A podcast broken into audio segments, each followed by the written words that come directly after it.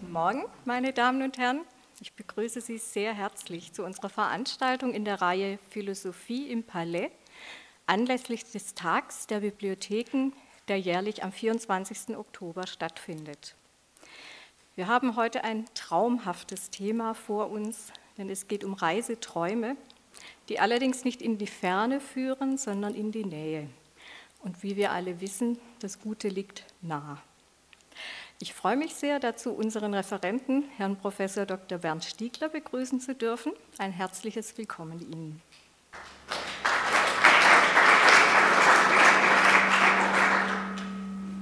Auf die Vita von Herrn Stiegler wird nachher unser Kooperationspartner Herr Müller eingehen, sodass ich mir erlaube, das jetzt zu überspringen und sofort unseren Kooperationspartner begrüße, ebenfalls sehr herzlich. Herr Müller ist der Leiter der mobilen Akademie, der Philosophische Garten.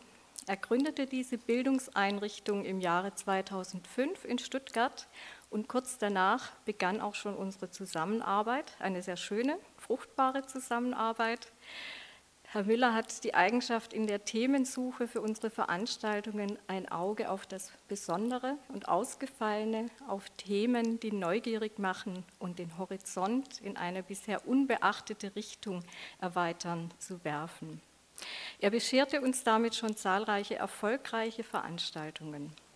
Außerdem sind seine wohldurchdachten und wohlformulierten Einleitungen mittlerweile legendär und auch heute dürfen wir wieder in den Genuss einer solchen kommen.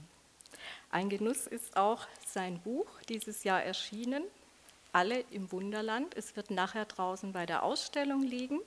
Eine Verteidigung der Innenräume. Insofern passt es sehr gut auch zum Thema des heutigen Tages. Das heutige Thema trifft mich und meine Kolleginnen im innersten Kern unserer Liebe zur Literatur. Wer von uns Bibliothekaren und von Ihnen allen kennt nicht die Versenkung in ein Buch, mittels derer man sich in ferne Räume, Räume und Länder begeben kann, ohne das Zimmer verlassen zu müssen? Herr Stiegler hat sich solcher, aber auch ganz anders gearteter sogenannter Zimmerreisen angenommen und führt uns hinein in die Literatur der Reiselustigen, die den Blick nach innen und den scheinbaren Stillstand wagen. Sein Buch zu den Reisen in und um das Zimmer herum wurde von der Presse begeistert aufgenommen und mit Attributen wie bemerkenswert, geistreich, kurzweilig und wunderbar versehen und wird als eine verdienstvolle, anregende und inspirierende Lektüre gewürdigt.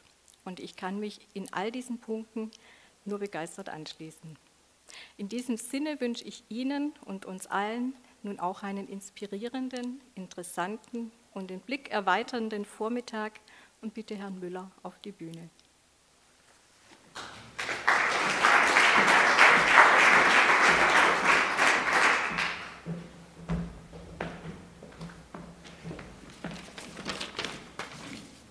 Frau Geng, herzlichen Dank für die äußerst schmeichelhafte und mich jetzt vor eine Herausforderung stellende Einleitung und Begrüßung. Meine Damen und Herren, eine ordentliche Zimmerreise wird in der Regel von einer einzelnen Person oder von nur wenigen Personen unternommen. Auf eine außerordentliche Zimmerreise hingegen können wir uns begeben, in diesem Augenblick und an diesem Ort.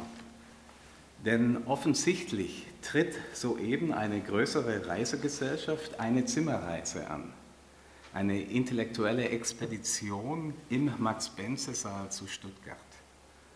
Fast niemand weiß, wohin die Reise führt, außer einem, außer Bernd Stiegler, der sich bereit erklärt hat, heute die Rolle des Reiseleiters zu übernehmen. Bernd Stiegler, Jahrgang 1964, ist seit Herbst 2007 an der Universität Konstanz Professor für neuere deutsche Literatur mit Schwerpunkt 20. Jahrhundert im medialen Kontext. Er gilt mittlerweile als wichtigster deutscher Fotografietheoretiker. Er forscht also zur Geschichte und Theorie der Fotografie, darüber hinaus zur Medien- und Filmtheorie und zur deutschen und französischen Literatur des 19. und 20. Jahrhunderts. Stiegler studierte Literaturwissenschaft und Philosophie in Tübingen, München, Paris, Berlin, Freiburg und Mannheim. Das waren also sechs Städte bzw. sechs Universitäten, die er mit seiner Anwesenheit beehrte. Von 1999 bis 2007 arbeitete er als Programmleiter Wissenschaft im Surkamp Verlag in Frankfurt und erwarb sich in diesen Jahren in der kulturellen Öffentlichkeit einen großen Namen. Doch auch während seiner Surkamp-Zeit blieb er immer auch Wissenschaftler und trat wieder, wiederholt mit Büchern über Theorien der Fotografie in Erscheinung. Im Übrigen wurde kürzlich an der Universität Konstanz der Verlag Konstanz University Press gegründet, auf Initiative von Professor Stiegler und in Kooperation mit dem Wilhelm Fink Verlag München. Die ersten sieben Bücher wurden gerade in Frankfurt vorgestellt. Die Constance University Press versteht sich als Forum nationaler und internationaler Forschung und ihr erklärtes Ziel ist es, im Bereich der Kulturwissenschaften Impulse zu geben und neue Themenfelder zu erkunden. Von Professor Stieglers zahllosen Aufsätzen, die er schrieb, und von den zahlreichen Buchherausgeberschaften, die er übernahm, möchte ich hier absehen. Und was seine Werke in Buchform betrifft, so deuten folgende Hinweise seine Forschungsarbeit lediglich an. Sein erstes Buch, das noch nichts mit Fotografie zu tun hat, trägt den Titel Die Aufgabe des Namens. Untersuchungen zur Funktion der Eigennamen in der Literatur des 20. Jahrhunderts. In diesem Buch rückt er also die Rolle der Eigennamen in literarischen Texten in den Fokus und erläutert dabei eine aufregende Philosophie der Eigennamen. Seine darauf folgenden Bücher zum Thema der Fotografie tragen Titel wie Philologie des Auges, die fotografische Entdeckung der Welt im 19. Jahrhundert, so im Jahr 2001, oder Theoriegeschichte der Fotografie im Jahre 2006, oder Bilder der Fotografie, ein Album fotografischer Metaphern ebenfalls im Jahr 2006. Oder Montagen des Realen, Fotografie als Reflexionsmedium und Kulturtechnik im Jahr 2009. In diesen Büchern untersucht Stiegler etwa die Beziehungen zwischen Fotografie und Literatur und er stellt die Frage, inwiefern das Aufkommen der Fotografie das literarische Schreiben verändert. Auch rekonstruiert er überhaupt erstmals die Geschichte der Fotografie als Theoriegeschichte. Von der Erfindung der Daguerreotypie um 1840 und den Reaktionen, die sie hervorgerufen hat, bis hin zur digitalen Fotografie am Ende des 20. Jahrhunderts. Zugleich zeigt er, wie die Fotografie wie kein zweites technisches Medium Metaphern hervorgerufen hat. Mal erscheint die Fotografie beispielsweise als Tod, Waffe oder Erstarrung, dann wieder als Auferstehung, Morgendämmerung oder Göttin. Stiegler schreibt also auch eine Geschichte der Fotografie im Spiegel ihrer Metaphern. Darüber hinaus fragt er immer wieder nach der kulturellen Funktion der Fotografie. Fotografien erweisen sich dabei als dasjenige Medium, in dem in einer bestimmten Kultur Realität erscheint. Das heißt, die Fotografien erscheinen als Montagen des Realen. Von diesen Büchern zum Thema der Fotografie nun absehend, erwähne ich nur noch dasjenige literaturwissenschaftliche und geradezu essayistisch-erzählerische Buch, das er dieses Frühjahr vorlegte und das den Titel trägt, den anspielungsreichen Titel Reißender Stillstand. Eine kleine Geschichte der Reisen im und um das Zimmer herum. Weil freilich der Reiseleiter des heutigen Abends, oder Entschuldigung, des, der, des heutigen Morgens, ich bin so daran gewöhnt, dass diese Veranstaltungen immer an einem Abend stattfinden, dass ich automatisch jetzt äh, schon an einen Abend gedacht habe. Weil freilich der Reiseleiter der, der heutigen Matinee, des heutigen wunderschönen Sonntagvormittags, selbst über Zimmerreisen sprechen wird, also über das Thema dieses Buches Reisender Stillstand, kann ich mir jede weitere Anmerkung dazu ersparen. Außer vielleicht jene Anmerkung, dass sein Buch ein inspirierendes Buch ist. Und zwar, weil es jedem Leser unmittelbar vor Augen führt, auf welch erheiternde Weise wir selbst auf Entdeckungstouren im Alltag gehen können und wie wir selbst damit unser Erleben des Alltags auf humorvolle Weise intensivieren können.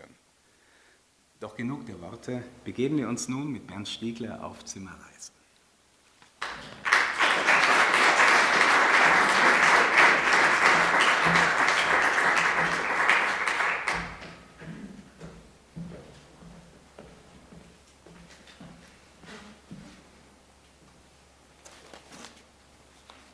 Ja, vielen herzlichen Dank für die generöse Einladung und für die generöse Vorstellung. Ich freue mich sehr, äh, heute hier zu sein. Meine Aufgabe ist ja klar definiert. Ich soll ein Reiseleiter sein.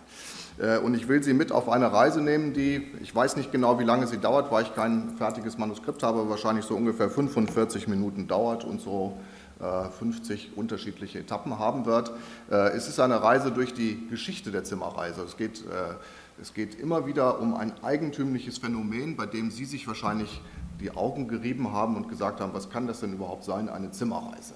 Weil äh, die Nähe und die Ferne äh, sind, ja, äh, sind ja zwei Attribute, die in unterschiedlicher Art und Weise mit der Reise zu tun haben. Und eine Zimmerreise scheint eine Contradictio in adjecto zu sein, also etwas, was es gar nicht geben kann. Wie kann man in einem Zimmer herumreisen? Nun ist es so, äh, dass die das ist ein erster früher Text, über den ich auch gleich sprechen werde und den gibt es auch hier in der Bibliothek. Wo ist er? Hier, voilà, ich habe ihn dabei. Xavier de Maistre, zwei Reisen um mein Zimmer. Er hat nämlich gleich zwei angefertigt, aus dem 18. Jahrhundert stammt ähm, und äh, seinerzeit sehr, sehr zahlreiche Nachahmer fand. Also es gibt, äh, das habe ich im Laufe meiner Recherchen herausfinden können, ungefähr 150 Zimmerreisen, äh, meist literarische Texte, von denen die allermeisten wirklich stattgefunden haben. Also es ist keines, keineswegs ein Phänomen von Fiktion, also von Leuten, die sich etwas ausgedacht haben, sondern von realen Reisen in die Nähe um das eigene Zimmer oder in die unmittelbare Umgebung, äh, die verschiedene Schriftsteller insbesondere aus Frankreich, aber auch aus Deutschland oder auch Künstler unternommen haben und von denen sie in ihren äh, Büchern mehr oder weniger kurzweilig berichten. Ich muss auch gestehen, dass viele der Bücher, Bücher gar nicht so kurzweilig sind, wie sie in der Kurzfassung zu sein scheinen, weil es zum Beispiel 800-seitige Reisen um meinen Garten gibt. Und Sie können sich vorstellen, was auf dieser, also wenn Sie Rosenzüchter sind, ist das eine super Sache. Äh, aber ansonsten ist es, glaube ich, ein größeres Problem. Also für mich war es gar nicht so einfach, sich da durchzukämpfen. Was ist also eine Zimmerreise? Eine Zimmerreise ist erstmal nichts anderes als eine Reise in die nahe Ferne und die ferne Nähe. Eine Reise, die in der unmittelbaren Umgebung verbleibt und das erkundet, was vermeintlich bekannt ist und doch plötzlich aufgrund der anderen Haltung, die man, die man zu Nähe einnimmt, anders wird, sich verändert, man schaut die Dinge mit einem fremden Blick an. Also das, Sie können sich das so vorstellen, dass man äh, in dem Raum verbleibt, den man meint zu kennen und plötzlich aber ihn bereist. Und weil man, Sie kennen das alle, wenn Sie gereist sind, auf Ihren Reisen, die Sie unternommen haben, hat man plötzlich einen fremden Blick nicht nur auf das, was man anschaut, sondern auch auf das eigene Leben. Wenn man wieder, zurück, wenn man wieder zurückkommt, gibt es so eine eine Differenz, eine Absetzung. Man sieht plötzlich Dinge mit anderen Augen. Und das ist das, was in dieser Zimmerreise eigentlich auch passieren soll, die eigene vertraute Umwelt mit anderen, nämlich reisenden Augen anzuschauen und zu einer Fremden zu machen. Äh, also mit dem Blick darauf zu schauen, so als sei das ein fremdes Land und erstmal zu beschreiben, was denn da überhaupt passiert. Es ist so eine, eine Art Erkundungsreise der Alltagswelt, oder der Alltagswelten, weil manchmal sind es ganze Welten, die sich plötzlich da auftun, und eine eigentümliche Verfremdung der Dinge, um die es hier geht. Der, es gibt einen äh, russischen Theoretiker namens Schlowski, der hat es auf die wunderbare Formulierung der Entfamiliarisierung gebracht, also etwas, was vertraut ist, wird plötzlich fremd. Kommen wir zum Reiseplan. Der sieht so aus, jetzt sind Sie wahrscheinlich schockiert angesichts dieser langen Liste. Aber äh, das ist in etwa das, was wir heute vorhaben. Ähm, das, sieht, äh, das sieht dramatischer aus, als es dann faktisch ist, weil viele Reisen nämlich nur ganz kurz sind. Die Reise um das Zimmer ist das erste, ist der Text von, da geht es um Xavier de Maistre aus dem Text um das, aus dem Jahre 1794 dann werden Sie auch feststellen, dass es Zimmerreisen etwas mit Pilgerreisen zu tun haben können. Äh, es gibt nämlich äh, im 19. Jahrhundert äh, zahlreiche katholische und auch protestantische Zimmerreisen. Frauenzimmer, geht wieder zurück ins 18. Jahrhundert, Expeditionen in die Nähe, es kann auch um regelrechte naturwissenschaftliche Erkundungen gehen. Gerahmte Blicke, da geht es um die Frage nach dem Reisen ähm, durch den Blick aus dem Fenster. Das kennen Sie aus vielen romantischen Gemälden wahrscheinlich und auch da taucht der Reisetopos auf. Das Leben der Pflanzen äh, ist auch äh, taucht auf, Reise um meinen Garten habe ich schon genannt, aber in vielen Texten aus dem 19. Jahrhundert. Das Leben der Dinge ist umso wichtiger, weil was hat man, wenn man ein Zimmer bereist, anderes als die Dinge, die einen täglich umgeben? Und das sind die Dinge, die man eben anschaut und die plötzlich in eigentümlicher Art und Weise ein Eigenleben entwickeln. Die Reise in den Bilderberg hat etwas zu tun mit massenmedialen Phänomenen, nämlich äh, beispielsweise mit Stereoskopien, aber, äh, aber auch Panoramen, in die man eintreten kann, um eine Weltreise zu, nehmen, ohne, äh, zu unternehmen, ohne sich fortzubewegen. Das ist ein eigentümliches Phänomen, das Sie sicher alle kennen. dazu habe ich auch ein paar Beispiele dabei. Dunkle Kammern, da geht es dann um das Thema der Fotografie, das Interieur um den Innenraum. Der Flaneur ist derjenige, der mit einer Schildkröte spazieren geht, um kein zu hohes Reisetempo einzuschlagen, aber trotzdem in der Nähe bleibt haben Sie das mal versucht, mit einer Schildkröte spazieren zu gehen? Ich kann Ihnen sagen, das Tempo ist niedrig. Reise um die Erde in 80 Tagen geht es um einen äh, berühmten Roman von Jules Verne, bei dem es die, um die Ferne, in die Ferne geht und um die Ferne geht, äh, der zur gleichen Zeit aber auch eine wichtige Inspirationsquelle war für viele Zimmerreisen. Peregrinationen sind Irrfahrten in der Nähe. Reisen mit dem Zimmer, da werden Sie einen französischen, skurrilen, exzentrischen Schriftsteller kennenlernen, der mit seinem Wagen reist, um zu reisen, äh, um, um, reisen zu können, ohne diesen Wagen verlassen zu, zu, müssen. Also das heißt, er bleibt dort, zieht die Vorhänge vor, äh, um äh, zwar auf Reisen zu sein, aber immer im Zimmer auf Reisen zu sein. Ein filmischer Bediker, da geht es um den russischen Avantgarde-Film, äh, insbesondere um Ziga Vertov. Die Reise nach La Défense wurde von Peter Handke unternommen. Die Reisen im Text der Welt sind vor allen Dingen französische Romane der 60er und 70er, 50er, 60er und 70er Jahre. Die Reise im Ich ist ein Film, wo ein U-Boot durch den Körper fährt und ein künstlerisches Projekt, bei dem ein Künstler, nämlich Tim Ulrich, seine Kamera verschluckt und das Ganze als Reise inszeniert. Durchqueren, durchkreuzen sind künstlerische Projekte, filmische Erkundungen sind noch eine Reihe von Reisen. Äh, auf, im Medium des Films. Die nahe und am Ende noch die nahe Ferne und die letzte Reise sind zwei. Äh, da geht es vor allen Dingen um Literatur. Das ist das Programm für heute. Ich versuche jetzt Schritt für Schritt mit Ihnen, damit Sie wissen, wohin die Reise geht, äh, diese Schritte zu gehen. Voilà, so muss man sich in etwa den Zimmerreisenden vorstellen. Das ist nicht aus, ein, aus dem Buch von de Maistre, sondern aus einem anderen. Installé dans ma bibliothèque, j'oublie toutes mes odeurs. Also äh, in meiner Bibliothek äh, äh, sitzend oder geruhsam sitzend vergesse ich alle meine Schmerzen. Der Zimmerreisende soll sich erstmal geruhsam, gemütlich einrichten, um von diesem Ort aus, um von diesem Ort aus seine Umwelt zu erkunden. Er liest, deshalb auch die Bibliothek, der Ort hier, ist ein wunderbarer Ort für Zimmerreisen, ist vielleicht der beste Ort für Zimmerreisen und so kann diese Reise dann auch beginnen. Sie sehen auf diesem Bild auch äh, nicht nur äh, äh, nicht nur verschiedene Gegenstände aus der Geografie, die also auch immer die Reise, die imaginäre Reise in die, in die Ferne äh, nahelegen, also den Globus und die Landkarte, sondern eben auch verschiedene Gegenstände aus dem Bereich der Naturwissenschaften und eben diese, diese Bibliothek, Handbibliothek, die immer zur Verfügung steht.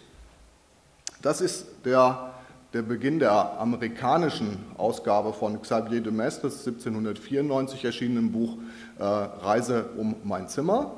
Äh, Xavier de Mestre war ein französischer Exzentriker wäre nicht das richtige Wort, sondern er war ein Schriftsteller und vor allen Dingen ein Politiker, äh, der im Jahre 1794, 1793 zu einem 42-tägigen Hausarrest aufgrund eines Duells verurteilt wurde.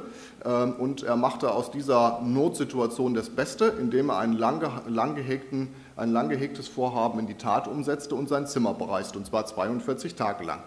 Ähm, er hat glaubwürdig versichert in verschiedenen Briefen, dass er das ohnehin immer vorhatte und das Duell eigentlich nur jetzt die Möglichkeit gewesen sei, endlich das zu tun, was er lange vorhatte. Und er schrieb ein Buch in 42 Kapiteln, ist aber ganz kurz, wie Sie hier sehen. Das sind nämlich allein zwei Reisen, also ein Buch von unter 100 Seiten, das, sich, äh, das gestaltet ist wie ein Reisetagebuch. Also das heißt für jeden Tag ein Kapitel und er bezeichnet sich dort als sesshaften Reisenden, der plötzlich von Entdeckung zu Entdeckung reist.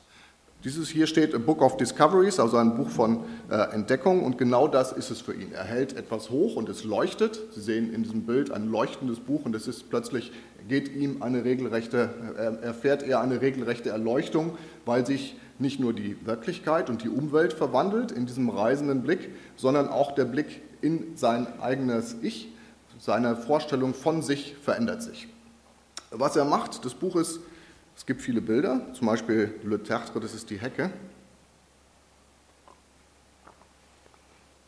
Das ist etwas, was fast unsagbar ist in der Literatur des 18. Jahrhunderts. Das sind nämlich äh, sozusagen erotische Erinnerungen, äh, in diesem Fall an, die, an eine verflossene Freundin von ihm, eine Madame d'Hauteville, äh, die wir hier sehen. Das ist ein Kapitel, das besteht nur aus diesen zwei äh, Worten, nämlich Le Tertre, die Hecke, Ansonsten taucht da gar nichts auf. Ansonsten bereist er sein Zimmer von Gegenstand zu Gegenstand zu Gegenstand zu Gegenstand. Er schreibt über sein Bett, über den Spiegel, über die Bilder, über die Bücher, ähm, äh, über, über seine, äh, seine Mitarbeiter, also das, was heißt Mitarbeiter, ist nicht das richtige Wort, über seine, seine Diener. Äh, er beschreibt die Geschichte der Gegenstände, die ihn umgeben und rekonstruiert seine eigene Geschichte. Und mit einem Mal, während er dies tut, passiert etwas ganz Ungewöhnliches, weil sich nämlich der Blick auf sein eigenes Ich verändert, dadurch, dass er die Gegenstände, die er umgibt, beschreibt. Und er erkennt, so beschreibt er es, dass er doppelt ist. Äh, ein Doppelwesen, äh, das ist ein eigentümliches Phänomen, ein Doppelwesen, nämlich ein Ich und ein Tier, wie es hier in dem Text heißt. Und so verwandelt sich der Text allmählich in eine Art Seelenreise. Das heißt, je länger er reist, umso mehr wird es eine Reise, bei der es darum geht, die Bedingungen seiner eigenen Subjektivität zu erkunden. Der Blick gibt den Dingen das Maß an Fremdheit zurück, so könnte man sagen, dass sie im Alltag verloren haben, äh, weil sie vertraut geworden sind. Und zur gleichen Zeit wird die Seele zu einer, die Reise zu einer Seelenreise, zu einer Antizipation der Transzendentalphilosophie, so wie er das später sogar beschreibt. Kant hätte philosophisch vieles erkundet, aber die maßgeblichen Erkenntnisse von Kant hätte er bereits bei seiner Zimmerreise gemacht. Es ist eine Art Kritik der reisenden Vernunft, könnte man sagen, ganz unkantianisch gesprochen, äh, aber so versteht er das auch selbst. Es gibt, wir kommen bei der zweiten Etappe an, äh, es gibt sehr viele äh, Reisen, die einen unmittelbaren Zusammenhang herstellen zwischen Pilgerreisen äh, und Zimmerreisen. Weil man sich das auch so vorstellen kann, dass Zimmerreisen in einer bestimmten Gestaltungsform Pilgerreisen sind. Hier haben wir äh, den, das Beispiel von einer Dame, die heißt O'Kennedy. Äh, Tutzel ganz allein in dem Zimmer und Sie sehen dort verschiedene Gegenstände, die dann ganz im Typ von äh, Xavier de Maistre abgereist oder durchreist werden, allerdings mit einem regelrechten Programm äh, bis hin zum Betschemel, den Sie links in der Ecke sehen. Das ist die letzte Etappe, weil man dort am Ende herauskommt. Das Ganze hat auch, hier haben wir ein anderes Beispiel, da, da es bei Pilgerreisen immer auch um eine Frage von, um die Frage von Erlösung geht, und zwar historisch betrachtet, spielt das auch in diesen Texten eine sehr große, eine sehr große Rolle. Ähm, dieses ist ein besonderer Typ von Reise, das sind die Sacrimonti in äh, Varallo, auf die, äh, die diese katholischen und protestantischen oder meistens katholischen Zimmerreisen anspielen.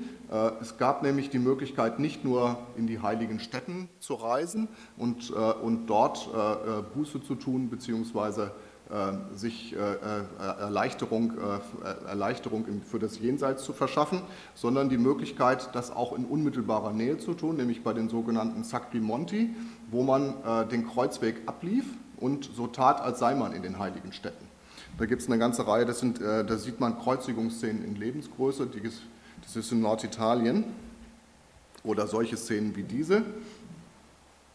Es ist die Vorstellung, dass wir dort, wenn wir in der Nähe verbleiben, trotzdem äh, Buße tun können und am Ende Ablass erringen.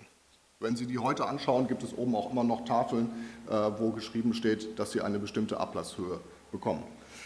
Die Seelenreise geht aus von der eigentümlichen Vorstellung, die Ihnen sicher vertraut sein wird, dass wir nur Gast auf Erden sind und der Himmel die wahre Heimat ist. Das heißt, unser Leben ist eine Reise, ist ohnehin schon wie eine Reise strukturiert und auf diese Seelenreise, auf diese äh, spirituelle Reise können wir uns bei einer Zimmerreise vorbereiten. Das ist, äh, das ist der Gedanke, der diesen Zimmerreisen zugrunde liegt.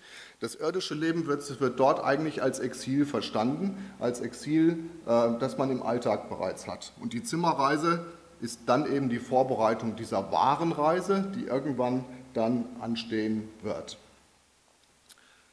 Es gilt dort bei, den, bei der Zimmerreise, die als spirituelle Reise vorgestellt wird, eine Art Gleichnis der Ordnung der Welt herzustellen, indem man alles nicht nur durchreist, sondern zur gleichen Zeit mit einem regelrechten spirituellen Programm versieht.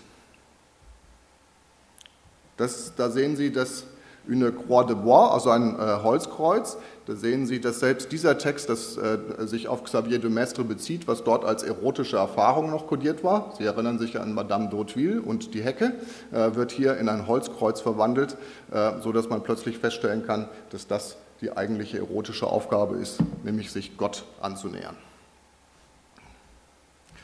Mein Schreibetisch. Wir robben uns weiter durch die Geschichte der Zimmerreise und gehen aber wieder zurück ins 19. Jahrhundert. Mein Schreibetisch ist ein Buch von Sophie Laroche, einer deutschen äh, Schriftstellerin aus dem 18. Jahrhundert, äh, die explizit das Wort Frauenzimmer oder die Bezeichnung Frauenzimmer aufnimmt, um einen eigenen Typ der Reise zu entwerfen. Und das ist eine Reise über oder an meinem Schreibetisch entlang. Das ist ein Buch von 800 Seiten, also eines von diesen Kavenzmännern würde man wahrscheinlich sagen, äh, das recht sperrig zu lesen ist, weil es nämlich nichts anderes macht, als auf 800 Seiten die Sedimentierung der verschiedenen Schriften auf ihrem Schreibtisch filigran zu rekonstruieren äh, und dabei äh, zur gleichen Zeit aber eben auch die Geschichte ihres Lebens in den Blick zu nehmen. Wenn Sie das, wenn Sie das mal gemacht haben, also immer wieder, wenn man umzieht, kennen Sie wahrscheinlich diese Erfahrung, dass bestimmte Lagen, die man eigentlich nicht sehen will, nach oben treten und plötzlich gerät etwas in den Blick, was in eigentümlicher Art und Weise verstellt war. Und so macht sie das auch hier, äh, indem sie nicht nur ihre eigene äh, ihre eigene Bibliothek mit all dem, was für sie bedeutsam ist, äh, nochmal anschaut, beschreibt, rekonstruiert, kommentiert, sondern eben auch ihre Korrespondenzen, die sie geführt hat, alles, was sie in die Ferne hinausgeführt hat und viele andere Dinge mehr. Also sie beschreibt sich, ihr eigenes Leben, wie ein Leben, das zur gleichen Zeit aber auch ein Kollektivum, ein allgemeines Leben ist, als stellvertretend für die Situation einer Frau im 19. Jahrhundert, äh, im 18. Jahrhundert, die seinerzeit weitgehend eben auch nicht reisen konnte. Also das Frauenzimmer ist ein, äh, durchreist eben ein Zimmer und beschreibt dort die Bedingungen auch, der, äh, äh was es heißt, Frau zu sein im 18. Jahrhundert. Also es ist eine Reise eines Frauenzimmers durch ein Frauenzimmer, wenn Sie so wollen. Und sie beschreibt diese Reise oder bringt sie auf die eigentümliche Formel der Reisen im eigenen Kopf. Das sind Kopfreisen, weil sie, indem sie etwas in den Blick nimmt und beschreibt, was sie umgetrieben hatte, intellektuell umgetrieben hatte, äh, beschreibt sie, unternimmt sie eben auch Kopfreisen, weil sie versucht, das in den Blick zu nehmen, was man eigentlich nicht in den Blick nehmen kann, nämlich den eigenen Kopf mit dem, was man sich vorgestellt hat, was man an Hoffnungen hegt, was man, äh, was man noch vorhat in seinem Leben. Das ist ein, was als Text dabei herauskommt, würde man heute wahrscheinlich als Listenpoesie bezeichnen. Es sind manchmal ganze Seiten, wo nur aufgelistet wird, was es gibt. Aber es ist eine Listenpoesie von eigentümlich anrührendem Charakter, weil, man, weil es eben nicht nur Bibliografien sind, sondern Bibliografien, an die Programme geknüpft sind, an Möglichkeiten geknüpft sind, Ideen geknüpft sind, äh, Verwandlungen geknüpft sind und vieles andere mehr. Also ein Text, der eigentümlich sperrig ist und zur gleichen Zeit sehr berät, der uns Auskunft gibt über sehr vieles, was äh, im 18. Jahrhundert von Interesse, zu sein, äh, von Interesse sein kann. Wir kommen zu den Expeditionen in die Nähe. Kurze Zeit darauf, nämlich zu Beginn des 19. Jahrhunderts, finden wir einen französischen äh, Wissenschaftler, Naturwissenschaftler namens Mangin, der, äh, von, von einem, äh, der ein Wochenende mit dem Sohn eines Freundes verbringt, der eigentlich vorgehabt hatte, Literaturwissenschaften oder Literatur zu studieren. Und den versucht er davon zu überzeugen, dass das die falsche Idee sei und will ihn auf den Weg der Naturwissenschaften bringen. Was er macht, ist, eine zweitägige Zimmerreise zu unternehmen durch nichts anderes als seine Wohnung. Sie sehen hier seine Wohnung und im Hintergrund dieser Wohnung in der Mitte die Sammlungen, äh, die, in, die, die, von großer Bedeutung sind, weil es nämlich, weil in, innerhalb dieser Wohnung finden Sie den ganzen Kosmos dieser Erde, wenn man nur genau hinschaut. Mein Zimmer, eine kleine Welt heißt es hier. Mein Zimmer, eine kleine Welt ist mehr als das, ist nämlich ein regelrechter Mikrokosmos Das, das ist wie eine Wunderkammer aus, dem, aus, dem, aus der frühen Neuzeit, weil es alles enthält, was man ansonsten in der Ferne auch betrachten könnte. Er beschreibt sein Zimmer in seiner Staatsform. Er beschreibt sein Zimmer aber auch als, äh, als ein Ort mit verschiedenen Museen, äh, die dort zur Verfügung stehen. Eine Bibliothek gibt es dort auch, äh, aber zur gleichen Zeit eben auch eine naturwissenschaftliche Sammlung, äh, verschiedene Kuriositäten und eine eigene Flora und Fauna. Ich springe ein bisschen. In der Abteilung Fauna äh, gibt es nur eine Katze und äh, einige Spinnen, die wir hier sehen in der Abteilung und verschiedene eingelegte Tiere, darunter eine Schlange. Und wenn man diese Schlange genauer betrachtet und beschreibt, woher sie denn kommt, ist man plötzlich in einem fernen Land äh, in Ostafrika, wo diese Schlange gesammelt wurde. Also fängt diese Reise an, erstmal in der Nähe zu verbleiben, um dann ganz allmählich auszugreifen und den Weltraum, den, und zwar den irdischen Raum zu erschließen, um am Ende sogar im Kosmos äh, herauszukommen. Da gibt es für diesen Typ von Reise sehr viele äh, unterschiedliche äh, Beispiele, die, die sämtlich aus dem 19. Jahrhundert stammen und in sehr eigentümlicher Art und Weise äh, die, die Welt erkunden. Gerahmte Blicke, das ist, Sie sehen hier zwei Figuren, ich gehe mal weiter, beim nächsten sehen Sie es noch besser. Sie sehen hier zwei, zwei Figuren, hier nur noch eine, die aus dem Fenster hinausschauen. Hier wendet sich die, die Gestalt von der Gesellschaft ab, die im Hintergrund offenbar eine, äh, eine Party feiert. Ähm, und es geht, weil sie von, von irgendetwas anderem mehr angezogen ist. Äh, wenn Sie literaturhistorisch sich kundig machen, werden Sie feststellen, dass der erste der erste, äh, die erste Reise aus dem Fenster von E.T.A. Hoffmann stammt. Das ist Vetters Eckfenster, äh, ist zur gleichen Zeit der letzte Text von, äh, von E.T.A. Hoffmann. Und um dann in der Mitte des 19. Jahrhunderts zu einem regelrechten Boom von Texten zu führen, die nichts anderes zu machen, als aus dem Fenster herauszuschauen und die Welt, die sie umgibt, zu beschreiben. Viele dieser Texte fassen ihre eigene Situation auch als Zimmerreise auf, weil man eben nichts machen muss, als an dem Ort zu verbleiben, an dem man ist und zur gleichen Zeit mit den Augen zu reisen, und zwar in die nahe Ferne zu reisen. Ist, äh, der, das Fenster, der Blick aus dem Fenster ergibt sich als offener Erfahrungsraum, auch einer Welt, die eigentlich vertraut ist, aber die zur gleichen Zeit durch diesen Blick dann eben ein fremder Raum wird. Äh, die Verwandlung der Phänomene, die man dort hat, das werden, zu, das werden regelrecht Passagierephänomene, es geht immer, es geht immer alles vorbei.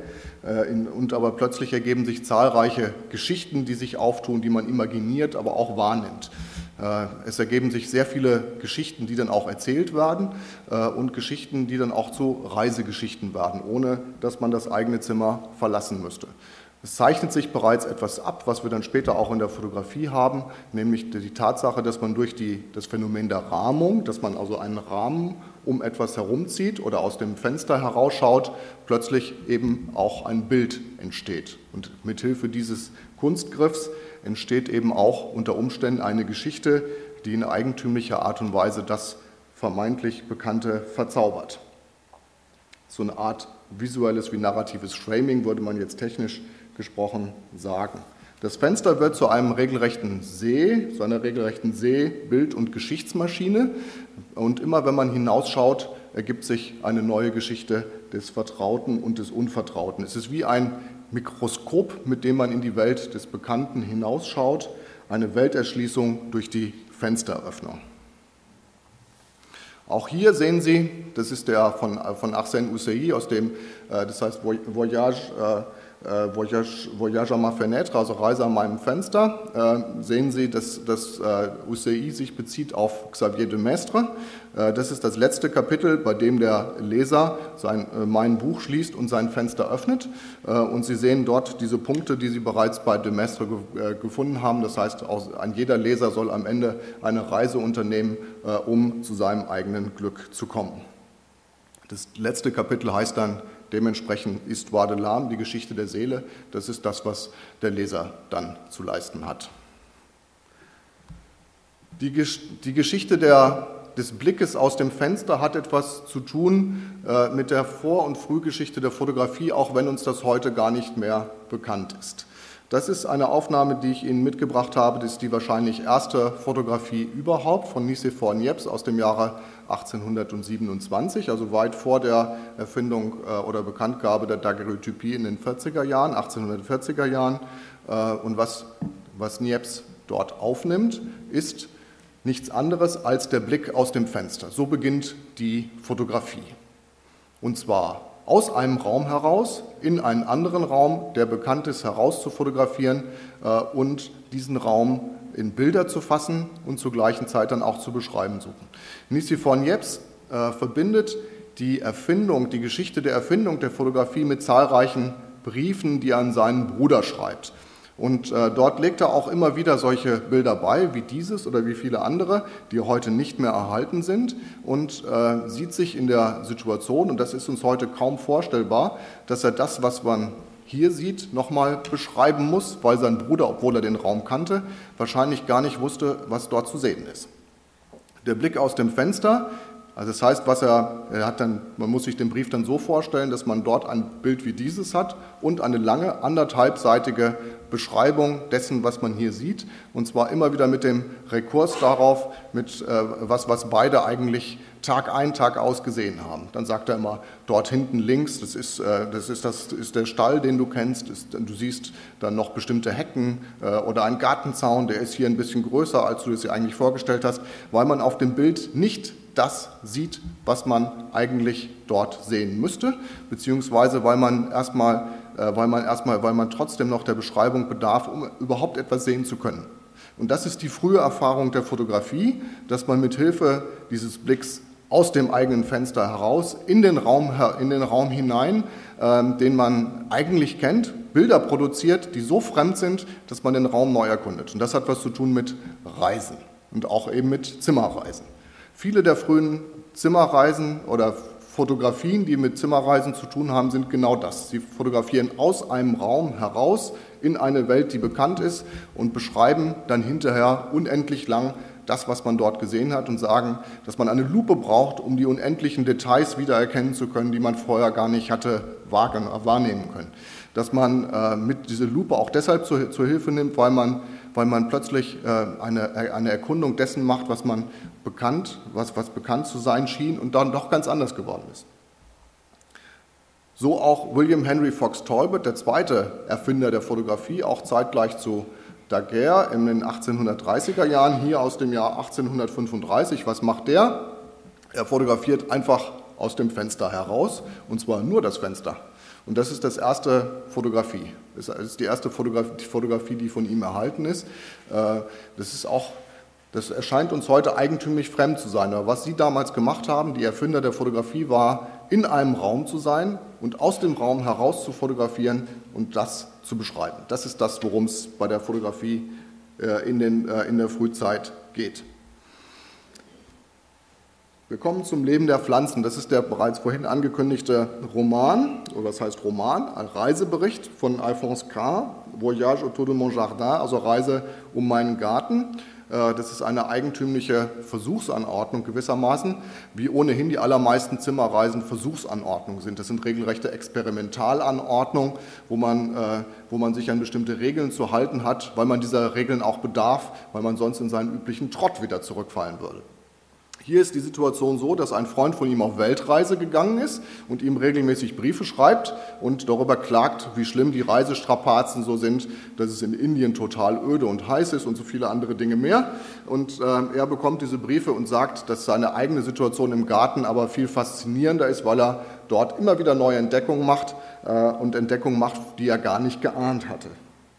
Es ist so eine Art Evidenz der Faktizität, also eine, eine, äh, eine eigentümliche Überzeugungsleistung dessen, was, was eigentlich immer schon bekannt ist, ähm, die, die er äh, in ganz neue Bilder zu bringen versucht. Ich habe Ihnen ein paar noch mitgebracht, zum Beispiel in jene, dass diese Käfer, die Sie hier sehen und von denen er, Sie werden mich korrigieren, wenn Sie diese Käfer bestimmen können, ich kann es nämlich nicht, äh, von denen, er, von denen er annimmt oder die beschreibt, dass sie diese Pflanze nie verlassen. Was er macht, ist eben äh, diese Käfer zu beschreiben als reisende Wesen. Und die Reise dieser Käfer beschränkt sich genau auf diese Pflanze. Und er sieht seine eigene Situation gespiegelt äh, hier in diesen Käfern, die auf diesem Blatt herumkrabbeln, Tag ein, Tag aus, mal oben nach unten, ähm, um äh, zur gleichen Zeit zu so einer Art inversen Ordnung zu führen. Das heißt, er versucht seine eigene Ordnung auch auf den Kopf zu stellen, in Klammern zu setzen, um sie anders in den Blick nehmen zu können. Er leitet daraus auch ab, ein weiterer wichtiger Punkt, eine, eine universelle Verhältnismäßigkeit der Dinge, dass nämlich das Große und das Kleine, von dem wir sprechen, jeweils nur in Relation existieren. Mit anderen Worten, äh, etwas Kleines kann unendlich groß sein, wie wir an diesen Käfern sehen. Nämlich dieses Blatt, diese Pflanze ist für die Käfer die ganze Welt. Und so ist sie für K unter Umständen auch die ganze Welt. Hier haben wir ein anderes Beispiel aus dem 19. Jahrhundert, wo genau dieses versucht wird, nämlich Glashäuser äh, in kleinen, um, um, eng umrissenen Räumen eine ganze Welt zu umfassen. Worum geht es dabei? Bei diesen Zimmerreisen in die nahe Ferne der Gärten, des Gartens, des Hauses, des Raums. Es ist eine Art Wiederverzauberung der Welt, auch im naturwissenschaftlichen Sinne im Übrigen eine Wiederverzauberung der Welt, einer Welt, die langsam ihren Zauber verloren hat, weil sie gewöhnlich geworden ist.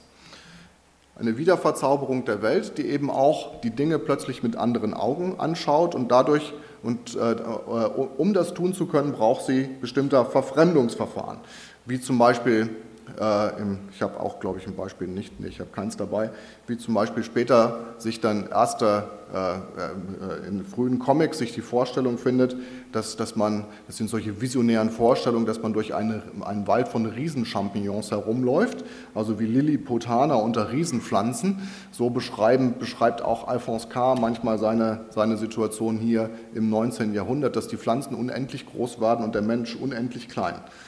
Jede Pflanze enthält in sich, und so werden sie eben auch auf vielen, vielen Seiten beschrieben, eine Welt im Kleinen, die eigentlich nur entdeckt werden muss, indem man sich Zeit lässt, indem man äh, eine Art Entschleunigung, zu, einer, zu einem Entschleunigungsprogramm auch durchführt, ähm, um zu dieser neuen Form von kosmischen Botanik zu gelangen. Das Leben der Dinge. Wir sind bei unserer Zimmerreise weit schon über die Hälfte hinausgekommen. Einige Skurrilitäten warten noch auf Sie.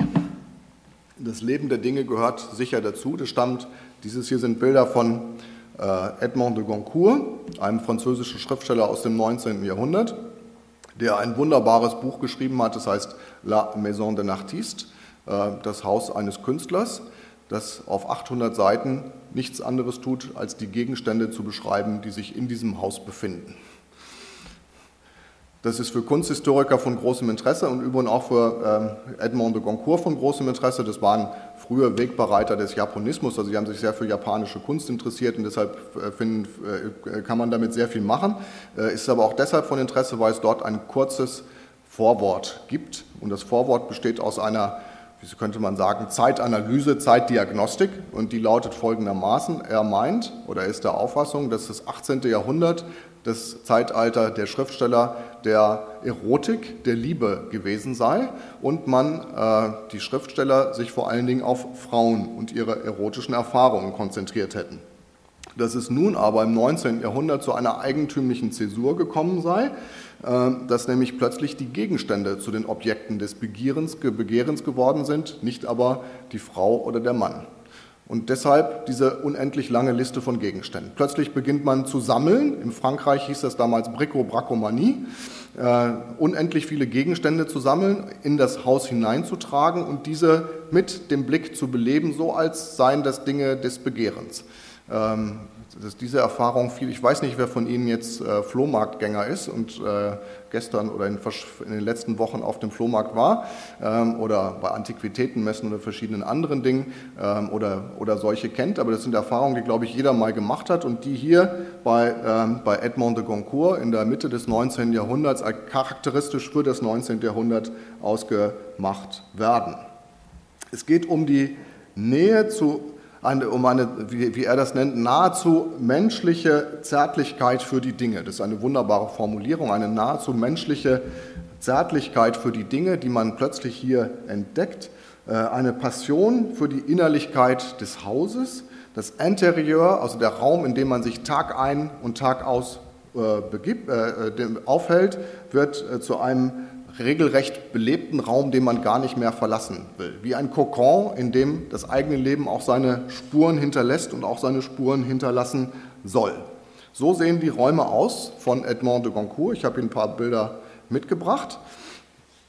Die haben in der Tat alles gesammelt, was man so sammeln konnte, ähm, also, aber vor allen Dingen so mit also Kunstgegenstände, also andere Dinge aus der Alltagspraxis, also die Ethnographie des Alltags war nicht so ihr Ding, ähm, dafür aber sehr viele andere Dinge mehr. Es sind Tausende und Tausende von Gegenständen.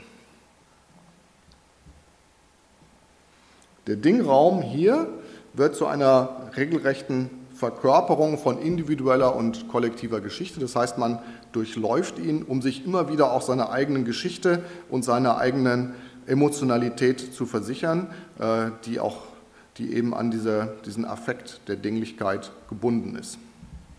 Das ist eine Reise, die Sie vielleicht nicht machen wollen. Das ist die Reise in den Bilderberg. Pardon. Die Reise in den Bilderberg, ich habe Ihnen zwei, glaube ich zwei, ja, so fängt es an. Voyage où il vous pleura, also die Reise, wo, wo, wo auch immer, äh, wo es Ihnen, wo, äh, dahin, wo auch immer es Ihnen gefällt, ist ein ähm, Text, einer der frühen Texte Mitte des 19. Jahrhunderts der illustrierten Publizistik. Plötzlich begann man im 19. Jahrhundert damit, Bücher opulent mit Stichen, Stahlstichen, Kupferstichen etc. Auszu, äh, auszustatten. Äh, alle Bücher wurden illustriert. Auch ein Erfolgsroman von Emile Solar später erschien erst in einer äh, unillustrierten Ausgabe ohne Illustration und später dann in diversen illustrierten Ausgaben. Dies ist ein Buch Voyage où il pleura, ähm, das äh, von Anfang an als illustrierte Ausgabe konzipiert war und bei dem manchmal, nicht selten sogar, die, die Illustrationen eine ganze Seite einnehmen. Es beschreibt die Geschichte eines äh, Mannes, ist eine sehr lustige Geschichte im Übrigen, eines Mannes, ähm, der am Vorabend seiner geplanten Hochzeit, äh, den, den am Vorabend seiner geplanten Hochzeit massive Zweifel überkommen, weil er nämlich so reiselustig ist und der Auffassung ist, wenn er denn heiratet, kann er nicht mehr reisen sondern muss die ganze Zeit zu Hause bleiben. Also ein dramatisches Schicksal äh, zeichnet sich vor ihm ab und er will jetzt darauf verzichten, äh, überhaupt in so Hochzeit einzuwilligen äh, und lieber reisen. Aber er ist in einem großen Konflikt und was er macht, ist es erstmal seine Reisebibliothek äh, zu verfeuern. Er hat nämlich so eine Reisebibliothek, die er auch zu Hause gerne liest und von der und wo er der Auffassung ist, dass er, weil er das gelesen hat, ist er so reiselustig geworden. Also versucht er das zu therapieren, indem er erstmal die ganze Bibliothek vernichtet und es wird dadurch aber so kuschelig warm, dass er einschläft ähm, und einen Traum hat. Und dieser Traum führt ihn in eine äh, in eine Welt, wo die Reise zu einem regelrechten bedrohlichen Monster-Szenario wird, wie Sie hier sich leicht vorstellen könnten, wo sich bekannte Figuren seiner Umwelt verwandeln, ähm, ein Doppelgänger auftritt und verschiedene andere Dinge mehr, ähm, von der er am Ende aber durchaus äh, überlebt, kehrt wieder zurück und wird, äh, wird geheilt durch, eine, durch ein besonderes Versprechen, nämlich das, dass er in Zukunft gar nicht mehr reisen muss, sondern eigentlich nur solcher Bücher wie dieses, was wir hier lesen, bedarf, um reisen zu können, weil nämlich im Rahmen eines Buches bereits sämtliche Reisen durchgeführt werden können, die, äh, die er ansonsten in die Ferne unternommen hatte. So sehen die dann aus. Also das sind lauter, hier sehen Sie das ganze Panorama, äh, das ganze Panorama von möglichen Reisen und das äh, wurde Mitte des 19. Jahrhunderts plötzlich durch die Literatur und vor allen Dingen auch durch die illustrierte Literatur absorbiert. Das waren Reisebücher, die den Leser, die dem Leser versprachen, äh, zu Hause in die Ferne reisen zu können und Erfahrungen zu machen, so als ob man dort gewesen sei, äh, ohne, die, ohne es wirklich physisch tun zu müssen. So ein bisschen wie Geo auf Dauer gestellt. Hier sehen Sie ein anderes Beispiel, das es äh, es regelrecht, äh, es regelrecht äh, medienpraktisch umsetzt, nämlich die außerordentlich große Ausstellung einer magisch, dann mechanisch und plastischen Zimmerreise. Das ist ein Ort, den Sie betraten, also eine regelrechte Kammer, wo Sie dann dreidimensional, dreidimensionale Projektionen von verschiedenen möglichen Destinationen anschauen konnten. Sie sehen das weiter unten. Triest, können Sie es lesen? Ist ein bisschen schwierig zu lesen. Äh, München, München war im Angebot, ich kann es auch nicht gut lesen. Das alte Jerusalem, St. Petersburg, Warschau, Stockholm, Venedig, Gmunden, London, Dublin, das Platz des Kollegiums, des Kollegiums in Dublin und äh, in Tirol, Tirol haben wir noch im Angebot und die Überschwemmung eines Hauptteils von Petersburg. Also das sind alles Reisen, die Sie jeweils buchen konnten.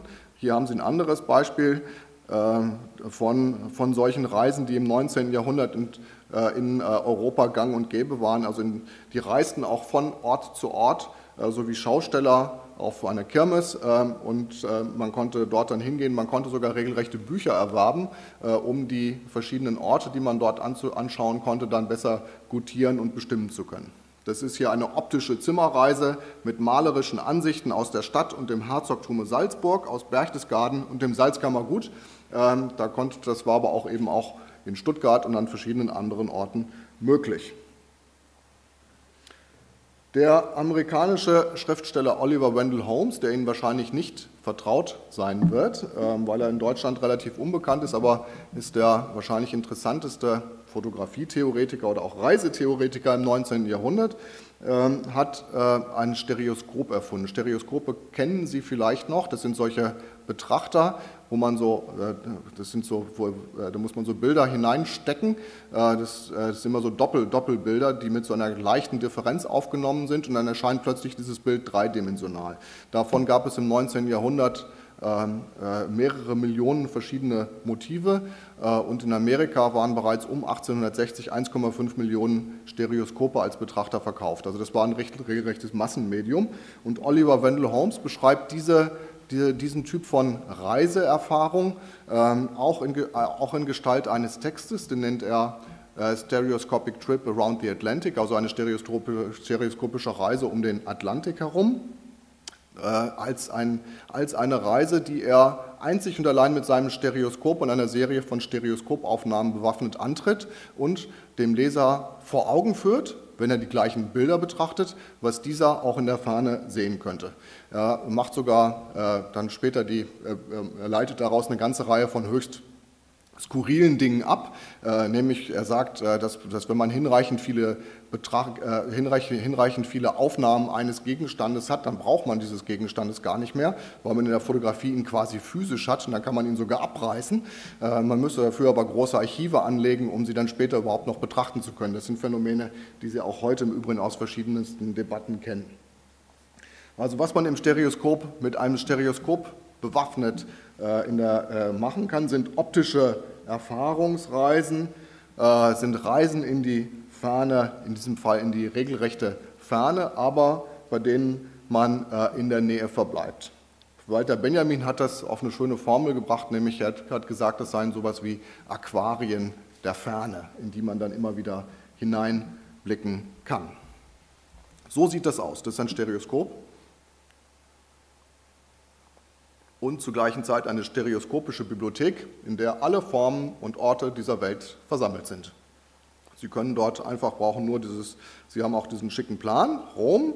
Das ist eine dreibändige, äh, ist eine dreibändige Reise durch Rom. Der erste, der erste Teil besteht aus einem ähm, der erste Teil besteht aus einem Buch, das filigran auf 800 Seiten beschreibt, was Sie auf den Bildern sehen können. Dann gibt es der zweite Teil sind 100 Stereoaufnahmen und der dritte Teil ist eine Karte und auf dieser Karte ist jeweils eingezeichnet, wo Sie stehen, wenn Sie etwas betrachten, so dass Sie als ob Sie wirklich dabei wären. Der Text ist ein wunderbarer Text, der äh, Ihnen erstmal mit rhetorischer Bravour äh, zu vermitteln sucht, äh, dass man einer dass man gar nicht nach Rom reisen muss, sondern dass es vollkommen hinreichend ist, äh, möglichst äh, mit, diesem, mit dem Stereoskop äh, genau die Bilder zu betrachten und beschreibt dann filigranst, was auf diesen einzelnen Bildern zu sehen ist.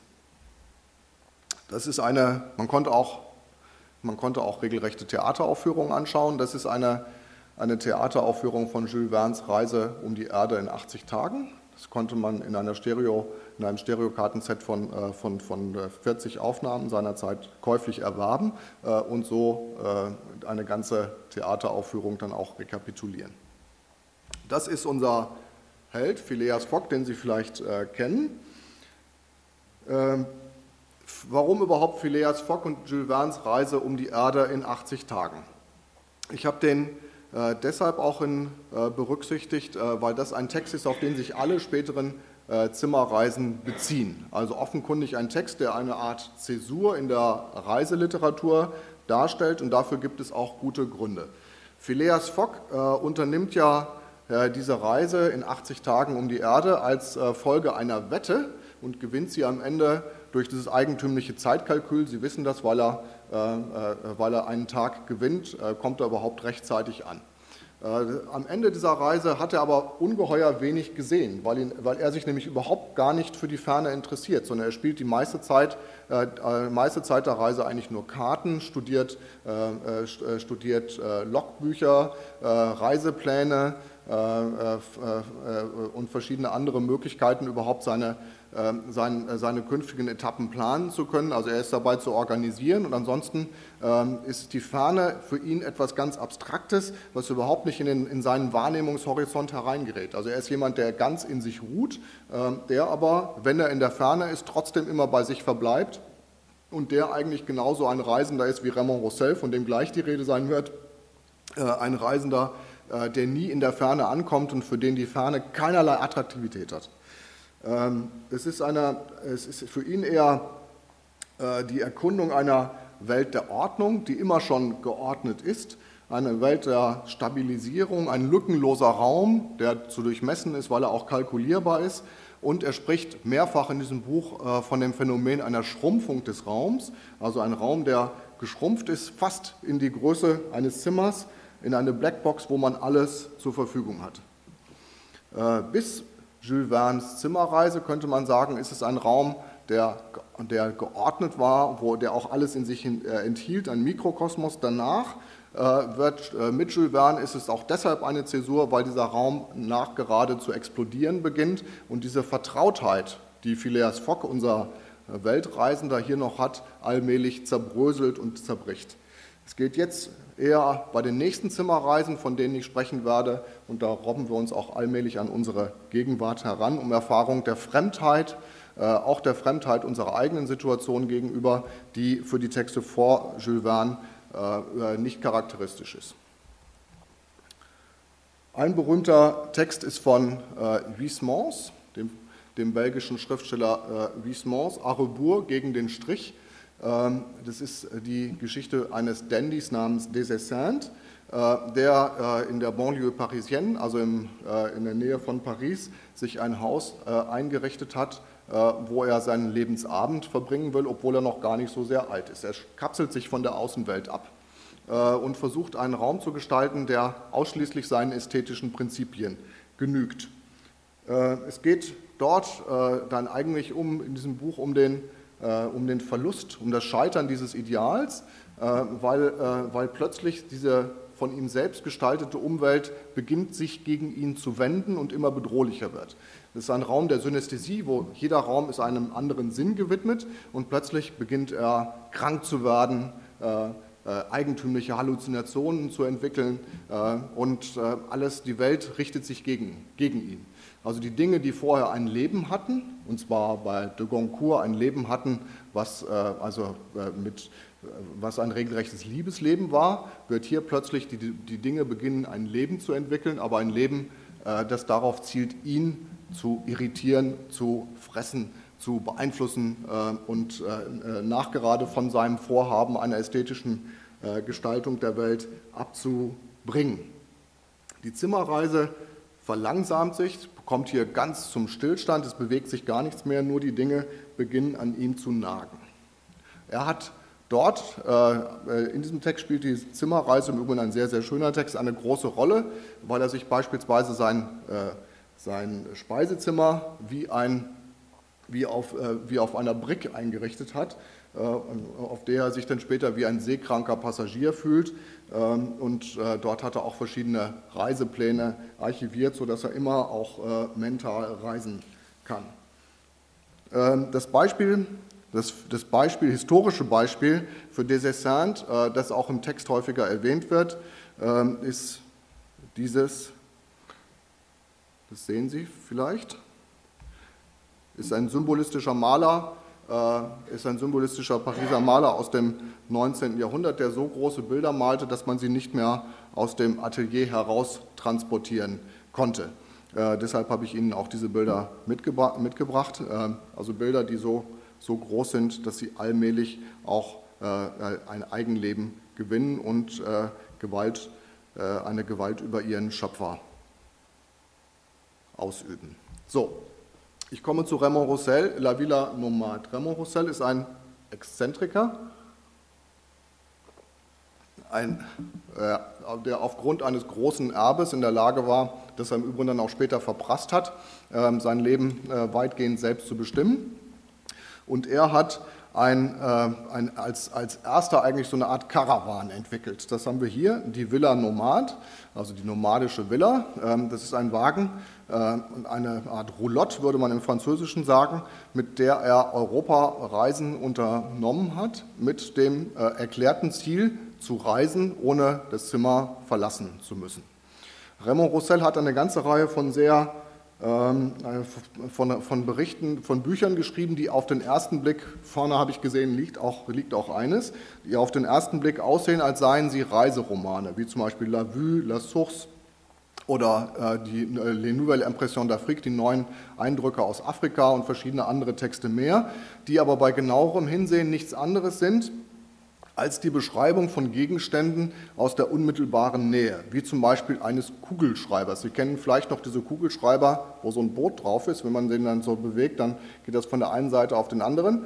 Das nimmt Raymond Roussel zum Ausgangspunkt eines ganzen Buches. Das heißt, er macht eigentlich nichts anderes, als filigran diesen Kugelschreiber zu beschreiben und sich mit Hilfe dieses Kugelschreibers auf eine Reise nach Afrika zu machen.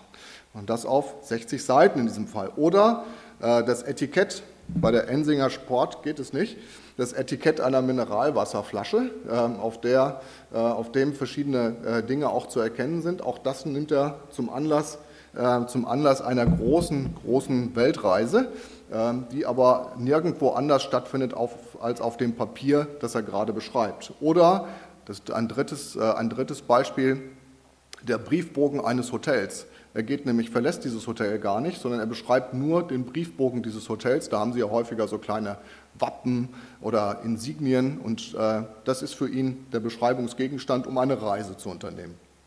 Für ihn es, äh, sind das, und das ist ein Programm, sind, äh, geht, es, geht es um eine Erfahrung in der Sprache. Also das heißt, die Erfahrung der Ferne, der, die Reiseerfahrung ist für ihn eigentlich eine Erfahrung, die er am besten machen kann, wenn er schreibt, wenn er mit Hilfe der Sprache eine Welt erschafft und äh, in dieser erschafften Welt dann auch herumreisen kann. Und das macht er dahingehend zum Programm, dass er eben diesen wunderbaren Wagen bauen äh, lässt, äh, mit dem er äh, um dort während der Fahrt die ganze Zeit schreiben zu können. Das heißt, er macht eigentlich nichts anderes, als fortwährend zu schreiben, zu schreiben, zu schreiben, die Vorhänge zu verschließen, die Außenwelt nicht wahrzunehmen und trotzdem unterwegs zu sein. Da gibt es zum Beispiel eine wunderbare gibt es äh, großartige Korrespondenz mit einer Freundin, die sagt, die ganz neidisch schreibt, du bist ja auf dem Weg nach Indien, das muss ja ein tolles Land sein. Und dann antwortet er dann kurze Zeit darauf, aber Indien, von Indien habe ich ja gar nichts gesehen. Ich bin ja die ganze Zeit nur dort äh, auf meinem Boot geblieben und habe die Vorhänge verschlossen, damit ich ja nichts davon erkenne. Äh, und das macht er über viele, viele Jahre. Also ein wunderbar skurriler Reisender, der sehr merkwürdige und bedeutsame Texte geschrieben hat. Das ist die Ansicht seiner Villa Nomad. Eingerichtet wie eine ganze Wohnung. Ähm, ich könnte jetzt einen längeren Exkurs machen über, äh, über Camper, aber das können Sie sich äh, auch denken. Das, sind, das überspringe ich jetzt, da geht es um, das hat auch einen Bezug zur Ethnologie, äh, der aber ein bisschen akademisch geraten würde und deswegen überspringe ich das jetzt. Das ist eine, wie Sie sehen, die Reise nach La Défense vom, am 22.02., 22. Februar 1974, die kein geringerer als Peter Handke unternimmt. La Défense kennen Sie vielleicht. La Défense können Sie sehen. Das ist dieser große neue Triumphbogen, der jetzt gebaut ist, wenn Sie in den Tuillerien stehen, weil dann ja so eine Sukzession von drei Triumphbögen kommt. Das war da seinerzeit in, den 70er Jahren, in den frühen 70er Jahren ähm, ein, äh, ein, ein neues Verwaltungsviertel, äh, ein modernistisches Viertel mit großen, großen Ansiedlungen, massiven Ansiedlungen eben auch von, ähm, von, von Parisern, was man im allerweitesten Sinne als sozialen Wohnungsbau bezeichnen ähm, würde, in einer Kombination mit, mit Banken, die sich dann zur gleichen Zeit dort niedergelassen haben. Peter Handke lebte damals in Paris. Also das heißt, er hat eine Reise von Paris nach La Défense unternommen. Das dauert ungefähr zehn Minuten ähm, und das äh, beschrieben in einem Fotoessay, nämlich diesem hier, die Reise nach La Défense und einem kurzen Text, der heißt Die offenen Geheimnisse der Technokratie. Und dort beschreibt er diese Reise nach La Défense äh, als die Reise in ein gelobtes Land, weil sich dort plötzlich, und ein gelobtes Land, ich zeige Ihnen noch andere Bilder, das ist, so sieht das da aus, dann denkt man sich, was heißt das? Warum eine Reise in ein gelobtes Land? Und dann da, da sagt er, deshalb, weil sich zum ersten Mal der wirkliche Zustand der Welt unverstellt zeigte. Also das heißt, er hat genau das gemacht, diese Vorstellung auch einer, auch einer Reise ernst zu nehmen, die unmittelbare Ergebung, äh, Umgebung zu erkunden, um etwas, was man üblicherweise nicht im Blick nimmt, aufgrund dieser anderen Haltung äh, zur Umwelt anders wahrzunehmen. Also äh, deswegen nennt er eben das auch die offenen Geheimnisse der Technokratie. Das sind offene Geheimnisse, Geheimnisse, die hier offen zutage, äh, zu, äh, offen zutage treten, die man wahrnehmen kann. Und er äh, besucht dann dort Leute beim Fußballspiel und beschreibt, was, was passiert, und zwar mit einem regelrecht ethnografischen Blick, als sei das in einer Reise in die Ferne. Das können Sie hier in Stuttgart am heutigen Nachmittag noch unternehmen und Sie werden vielleicht zu ähnlichen Erfahrungen kommen. Zur gleichen Zeit, äh, in den, ein bisschen früher, in den 50er, 60er, aber auch in den 70er Jahren, äh, gab es sehr viele Schriftsteller, äh, die eigentlich nichts anderes gemacht haben, insbesondere in Frankreich, im Umfeld des Nouveau Roman, als ihren Raum, als einen Raum zu beschreiben und ihren Raum, in dem sie sich befinden, wie, dieses, wie dieser, und das ist Claude Simon, den Raum, in dem sie, sich befinden, in den Blick zu nehmen und von da aus dann den Blick schweifen zu lassen. äh, und äh, über die eigene Schreibsituation zu schreiben. Das ist Rob Crier äh, mit der Bemerkung, Plan faux et absurde, das ist, das ist eine Signatur von Rob Crier, das habe ich ihm damals gezeigt und dann hat er das irgendwie durchgestrichen und gesagt, dass es alles Mist sei. Das ist aber die, der Plan stammt von den Kollegen vom Hansa Verlag, die das damals irgendwie hineingedruckt haben. Ähm, die Situation bei Rob Crier ist es so, dass ein, ein Text, der unendlich oft einen Raum beschreitet, durchläuft und in mathematisch genauer Rekonstruktion und in, in mathematisch genauen Folgen immer wieder neu in den Blick, äh, Blick nimmt. Also es ist ein Text, der immer wieder von vorne anfängt und immer wieder mit einer leichten perspektivischen äh, Verschiebung einen Raum beschreibt, den man schon tausendmal gesehen hat. Nämlich hier ein Raum, der, ähm, äh, der hier auch geschildert wird, also eine, äh, ein, auf einer Plantage ein Haus. Und es wird die ganze Zeit geswitcht zwischen innen und außen. Und der Text ist eigentlich nichts anderes als ein Durchdeklinieren immer wieder neuer Perspektiven ähm, auf, äh, auf, den, auf einen längst bekannten Raum.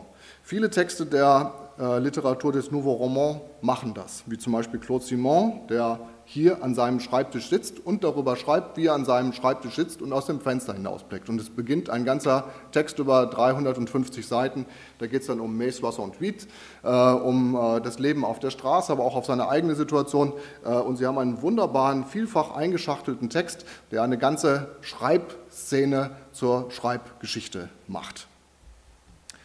Berühmt, das berühmteste Beispiel ist wahrscheinlich äh, Georges Perex, La vie mode emploi, äh, das Leben Gebrauchsanweisung, äh, wo ein, äh, ein Phänomen, also ein, ein, Vorbild aus dem 19. Jahrhundert, nämlich ein Schnitt durch ein Mietshaus zum Ausgangspunkt eines ganzen Romans gemacht wird, wo, weil Perec nichts anderes macht, als die einzelnen Geschichten dieser Figuren in ihren Räumen zu beschreiben und miteinander zu vernetzen.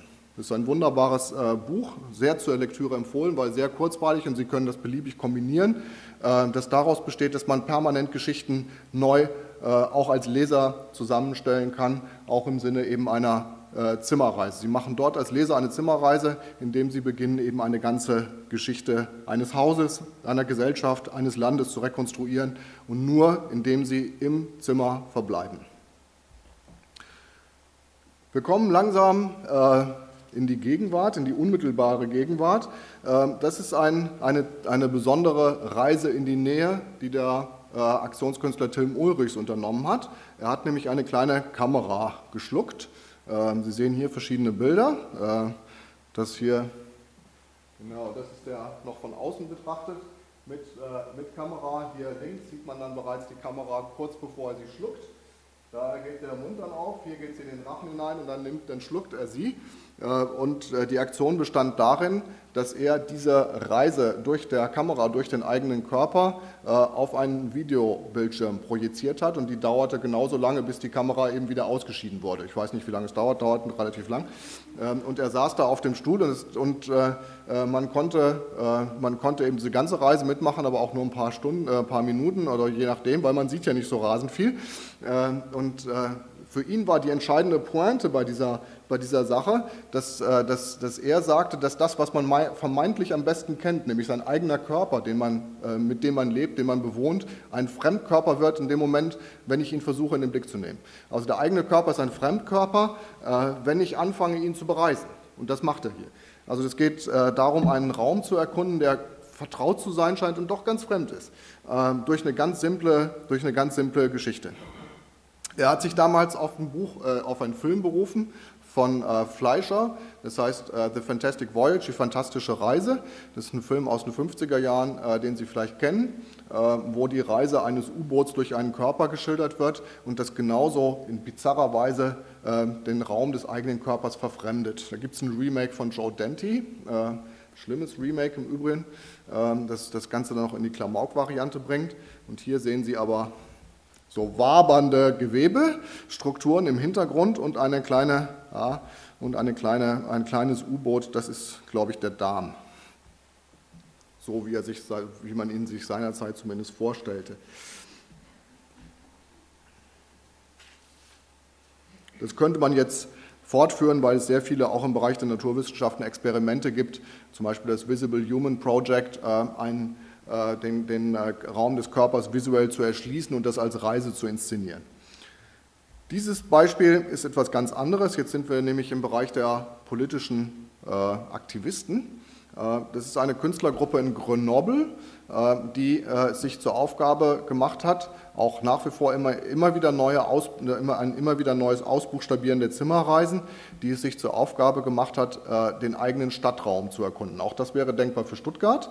Ähm, sie haben nämlich den Raum von Grenoble erkundet mit der Maßgabe, jede Nacht bei einem anderen, bis dahin fremden Bewohner dieser Stadt zu verbringen und äh, machen unterwegs eine ganze Reihe von politischen Aktivitäten, ähm, aber äh, äh, reflektieren vor allen Dingen eben über diese eigentümliche Beziehung von Nahreise und Fernreise und eben diese Erkundung dieses bekannten oder vermeintlich bekannten Raums. Das haben sie ausgestattet mit, mit so einem Umschlag. Das kann man dann, das, die, diese kleinen Kärtchen kann man als Sammelkärtchen ausschneiden. Äh, das ist perforiert. Und da steht dann, steht dann eben zum Beispiel, wen haben Sie gesehen, was machen Sie heute Abend ähm, und, und solche, haben Sie ruhig geschlafen und so weiter, so viele andere Dinge mehr. Äh, es geht also um die äh, Reisen, wie, so beschreiben Sie es, als Reisen, als Durchkreuzen des Alltags und der alltäglichen Wahrnehmung bei denen, äh, äh, bei denen sehr unterschiedlicher Art und Weise äh, eben alltägliche Dinge in den Blick genommen werden. Es gibt es auch im Übrigen in einer extremistischeren Variante, also in einer radikaleren Variante von jemandem, der heißt Ninja Licious. Er hat ein wunderbares Buch geschrieben, Guide to the Art of Urban Exploration, wo er aber vor allen Dingen verbotene Orte in, äh, bereist, äh, die man nicht bereisen sollte, weil, äh, weil, weil der Zutritt verwehrt ist, aber das auch als Reise beschreibt.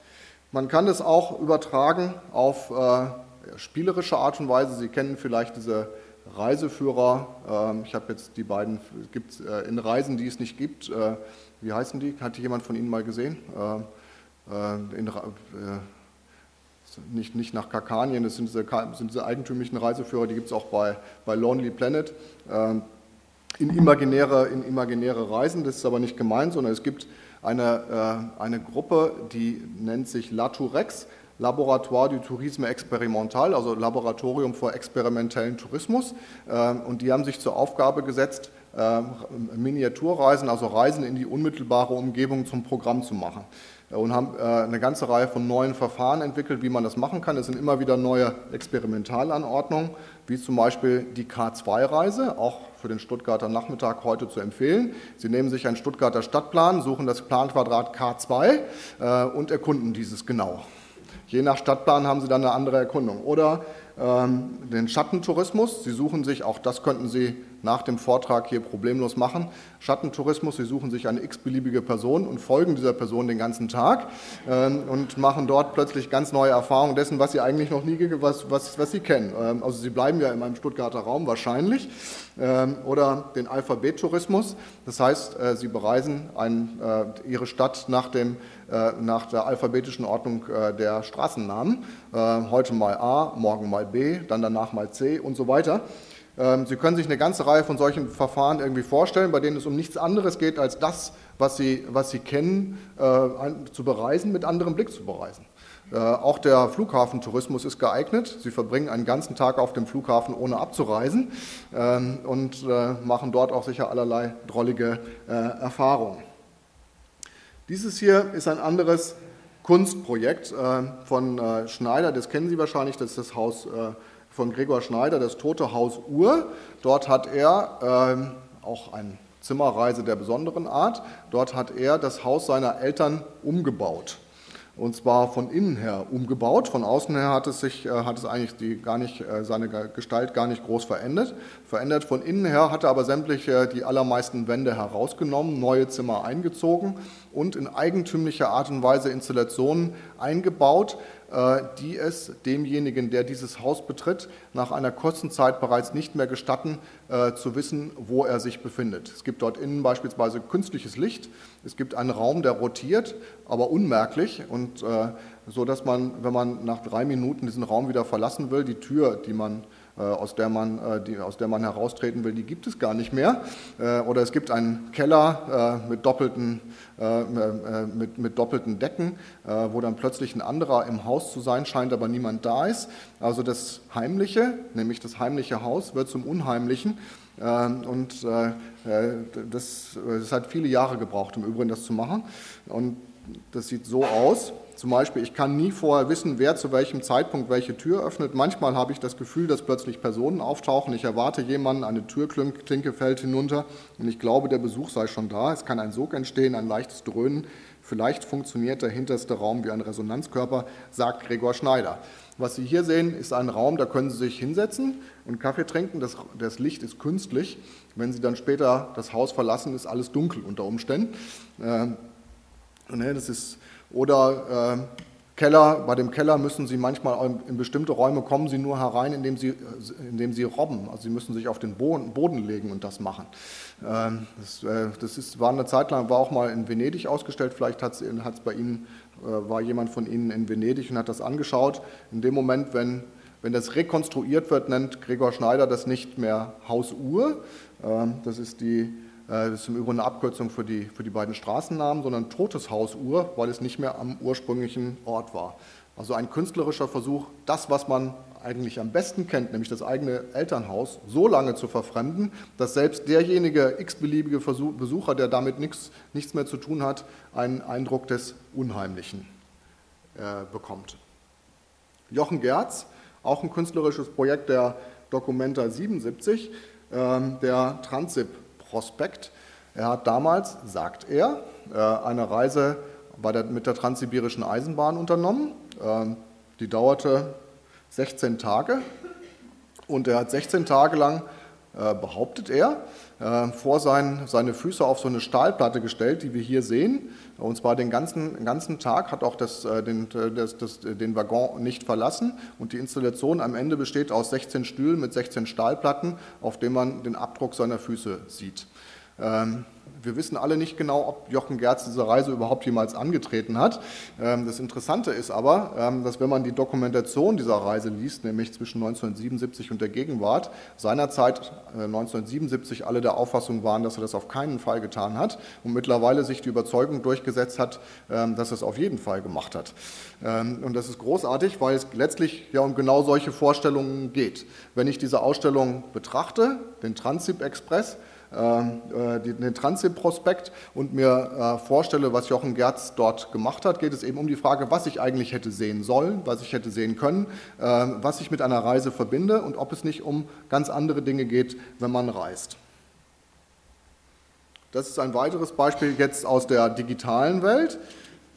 Damit sind wir in der radikalen Gegenwart äh, angekommen, in der äh, digitalen Welt, die sich ja dadurch äh, auszeichnet, dass man sich in ihr vorzugsweise surfend, sprich schnell bewegt. Nun haben äh, zwei Schweizer Künstler, nämlich Monika Studer und Christoph Vandenberg, ein Hotel, das heißt Vue des Alpes, Hotel Alpes konstruiert, in dem man digitalen Urlaub buchen kann. Das funktioniert wirklich, ich habe es neulich erst gemacht. Also im September habe ich dort meinen Urlaub zugebracht. Ähm, da kann man nämlich ein Zimmer buchen, da kriegt, das ist relativ lange ausgebucht. Also wenn Sie das machen wollen und dieses Jahr ist nichts mehr zu haben, also es dauert ziemlich lang, so ein Dreivierteljahr. Ähm, und äh, dann können Sie dort äh, einen Urlaub absolvieren in einer Schweizer Ideallandschaft, der eigentlich nichts, die kein Korrelat in der Wirklichkeit hat, wie man sagen würde, sondern äh, die frei simuliert ist. Ähm, aber jeder meint, man sei in der Schweiz. Ähm, Sie können in diesem, in diesem Raum navigieren, also das heißt an Ihrem Bildschirm dann auch äh, entscheiden, wo Sie hingehen wollen. Sie können eine sogenannte Pedalofahrt unternehmen, also eine äh, Tretbootfahrt. Sie können äh, auch den Berg, Sie können eine Bergwanderung unternehmen äh, und Sie können auch im Hotel herumlaufen, wenn Sie, wenn Sie es gebucht haben. Also ansonsten kommen Sie dort gar nicht hinein. Der Gedanke, der dem Ganzen zugrunde liegt, ist der, dass wir uns im Internet eben immer mit großer Geschwindigkeit fortbewegen und hier plötzlich sind wir in einem entschleunigten Raum an dem Ort, wo es eigentlich nur um Beschleunigung geht. Ähm, das heißt, der Gedanke ist, wir versuchen äh, im Raum des Internets einen entschleunigten Raum zu konstruieren, äh, in dem wir äh, zu einer anderen Reflexion über unsere Gegenwart eben kommen. Also das ist die, ich schaue gerade mal, habe ich es da? Aber es ist leicht, wenn Sie es suchen, das heißt www.wüdesalb.com, glaube ich in dem Fall. Ansonsten steht es auch in meinem Buch, ist die bibliografische Angabe drin. Ich schließe mit der letzten Reise, weil es auch eine Anrühr, die wahrscheinlich anrührendste Reise ist, äh, die der französische Schriftsteller Julio Cortázar mit seiner damaligen Lebensgefährtin Carol Dunlop unternommen hat, ähm, als beide bereits wussten, dass sie sterben würden.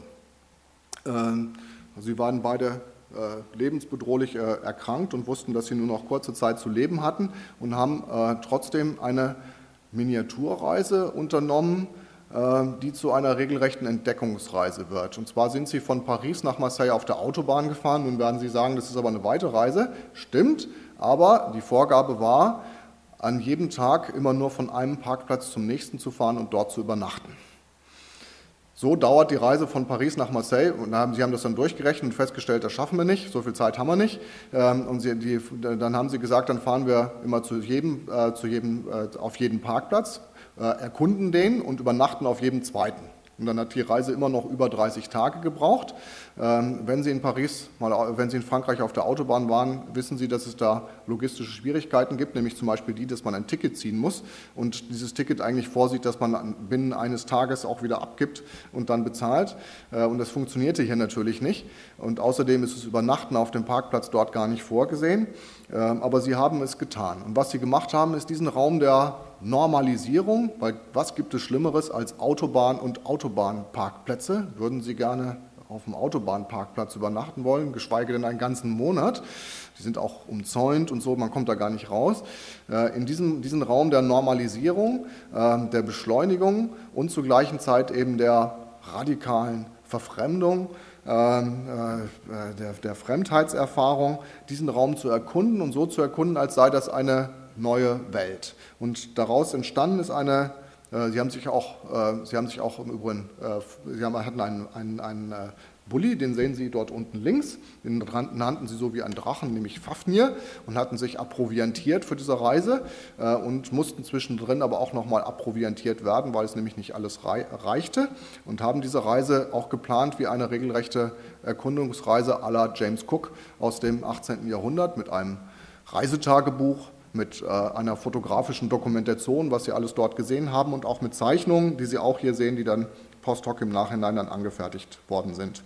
Und das Ganze wurde und wird eine regelrechte Liebesgeschichte, die überaus anrührend äh, ist. Ich habe noch ein zweites Beispiel, das ist die wissenschaftliche Arbeitsanordnung im Innern Fafnirs, also im Innern dieses äh, Drachen, der zum Auto äh, geworden ist. Und ups, jetzt ist es weg. Ähm, und es wird zu einer wunderbaren Liebesgeschichte, bei der die Erkundung der nahen Ferne, vor allen Dingen die Erkundung der Nähe des, die Entdeckung der Nähe des anderen wird. Vielen Dank.